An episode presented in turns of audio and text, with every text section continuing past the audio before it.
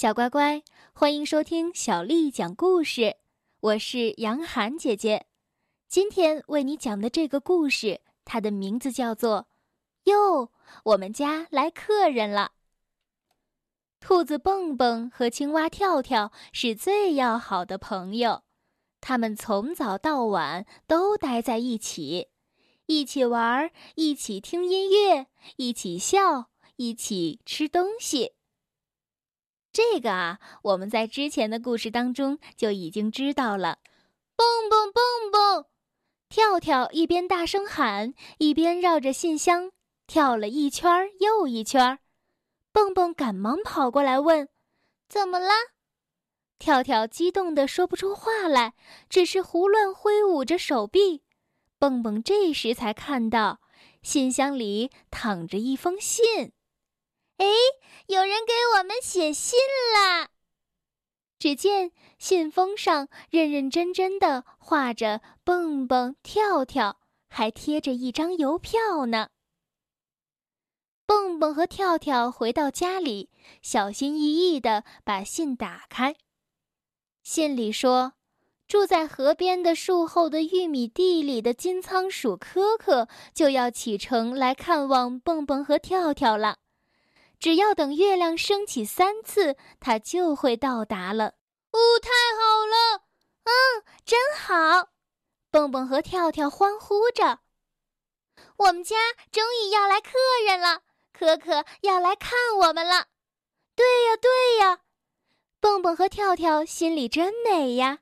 等客人来了，大家可以一起聊天，一起讲故事，一起唱歌，真是越想越开心呢。咚咚咚！外面突然有人敲门，蹦蹦打开门一看，外面站着的正是可可。你们好啊！可可气喘吁吁地走进来。咦，你怎么这么快就到了？跳跳诧异的问。你好，你好，可可，你信里不是说要过三天才能来吗？蹦蹦也觉得很奇怪。信在三天前就寄出了，可可解释道：“画那张邮票的时候，我花了很多的功夫，这样信才可以快点寄到嘛。看来我们得跟邮递员好好谈谈。”蹦蹦说：“可可，我们一起吃早餐好吗？你可以告诉我旅途上的事儿。”跳跳提议：“以后再说吧。”可可答道。走了这么远的路，我都累坏了。现在只想去睡觉。蹦蹦和跳跳连忙细心地把客房里的床给铺好了。可可一躺上床，便呼呼地大睡起来。他的脸很胖，睡觉的时候发出奇特的声音：嘘，嘘，啊。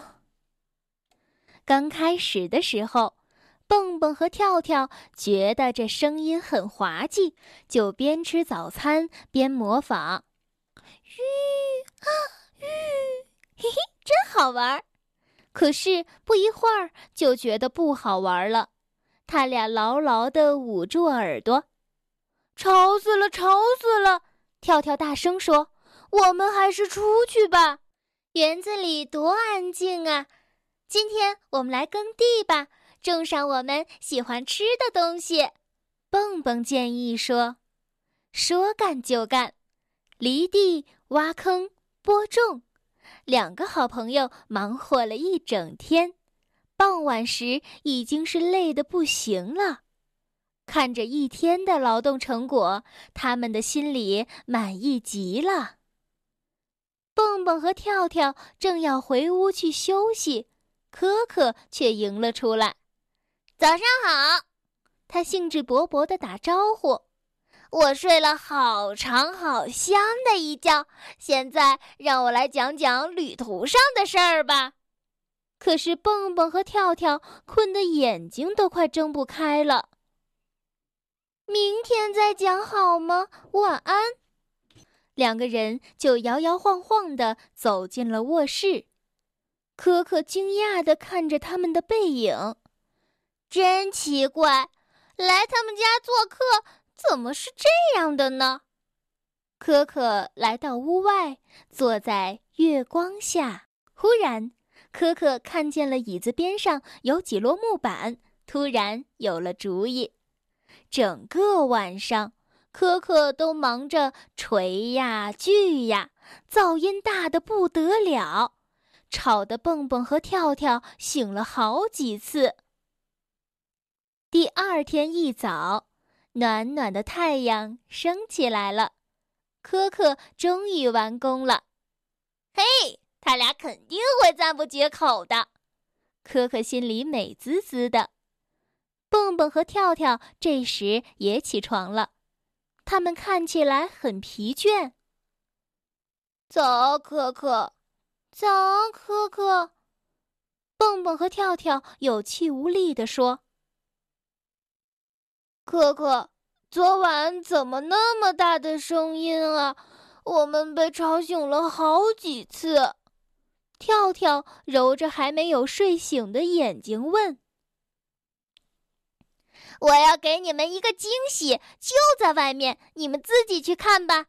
我累坏了，要去睡觉了，晚安。”可可说完就回到了客房。不一会儿，里面又传出了奇特的声音。啊，我们快去外面看看！蹦蹦和跳跳一起跑了出去。他们在外面看到了可可给他们做的礼物。诶，这是什么呀？对呀，这是什么呀？只见。他们看到的是一个木头做成的庞然大物，孤零零的立在园子当中。你看，我们的地被弄成什么样了？跳跳又气又难过，眼泪都快流出来了。天呀！蹦蹦说。我们准备搭工具棚的木头被可可用来做成了跑步车。嗯，也黑乎乎的，他恐怕也没有看到我们在地里种了东西。他坐这没用的跑步车干什么？我猜啊，也许仓鼠需要很大的运动量吧，所以他希望有一辆跑步车。可是他事先应该征得我们的同意才对呀。是啊，在别人家里做客，怎么能像在自己家里一样，想怎样就怎样呢？傍晚的时候，蹦蹦和跳跳等着可可睡醒。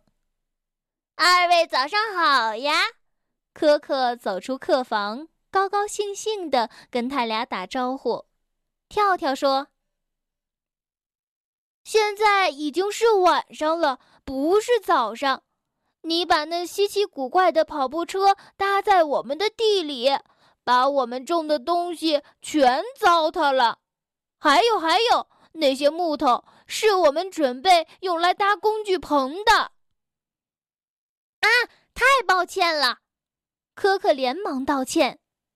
蹦蹦说：“你至少应该事先跟我们打招呼。”然后再也没有向可可道晚安，就和跳跳去睡觉了。可可自己在桌边坐了好一会儿，他心里觉得很不舒服，很难过。可可深深地吸了一口气，走到外面，爬上了那辆跑步车，开始跑起步来。跑步车发出很大的声音，嘎吱嘎吱，库咔库咔。可可跑啊跑啊，越跑越快，越跑越快。他边跑边想，想起了自己的家人，真想跑回家去。蹦蹦和跳跳在房间里忽的坐了起来。可可的跑步车弄出那么大的声音，睡觉是没门儿了。这太过分了！对，这太过分了！两人怒气冲冲地走出房去找可可。白天你睡大觉，呼噜打得山响；晚上又跑步，弄出这么大的噪音。跳跳愤怒地说：“就是啊，一点都不考虑我们的生活习惯。到别人家做客要入乡随俗才行。蹦蹦大叫，科科站在跑步车里，一下子愣住了，接着就放声大哭起来。嗯，我在你们这儿什么都不习惯，我想家，我要回家。蹦蹦和跳跳一下子就安静了，看着伤心的科科，忽然同情起他来。好了好了，别哭了，蹦蹦安慰他。跳跳也说：“你知道吗？其实我们还是挺喜欢你的。”他们上前拥抱着柯克，直到柯克不再哭了。然后三个人一起回到了屋子里。柯克对蹦蹦和跳跳说：“当夜里月亮和星星闪烁的时候，我们仓鼠就没有办法睡觉。家里的人也都跟我一样。”晚上精神抖擞，白天才睡觉，呼噜打得山响。我们仓鼠得经常跑步，否则就会长得很胖很胖。到目前为止，我已经给家人造了十三辆跑步车了。蹦蹦和跳跳现在一点都不困了，专心致志地听科科讲他家乡的故事。那里的一切都跟这儿不一样，好像很陌生，可是又很有趣。蹦蹦说：“你家乡跟我们这儿可真的不一样啊！”“是啊。”跳跳说：“我们没有试着理解你，就光顾着生气了。”整个晚上，三个人在一起讲了好多好多的故事。一起笑，一起唱，天都快亮了，他们才一起去睡觉了。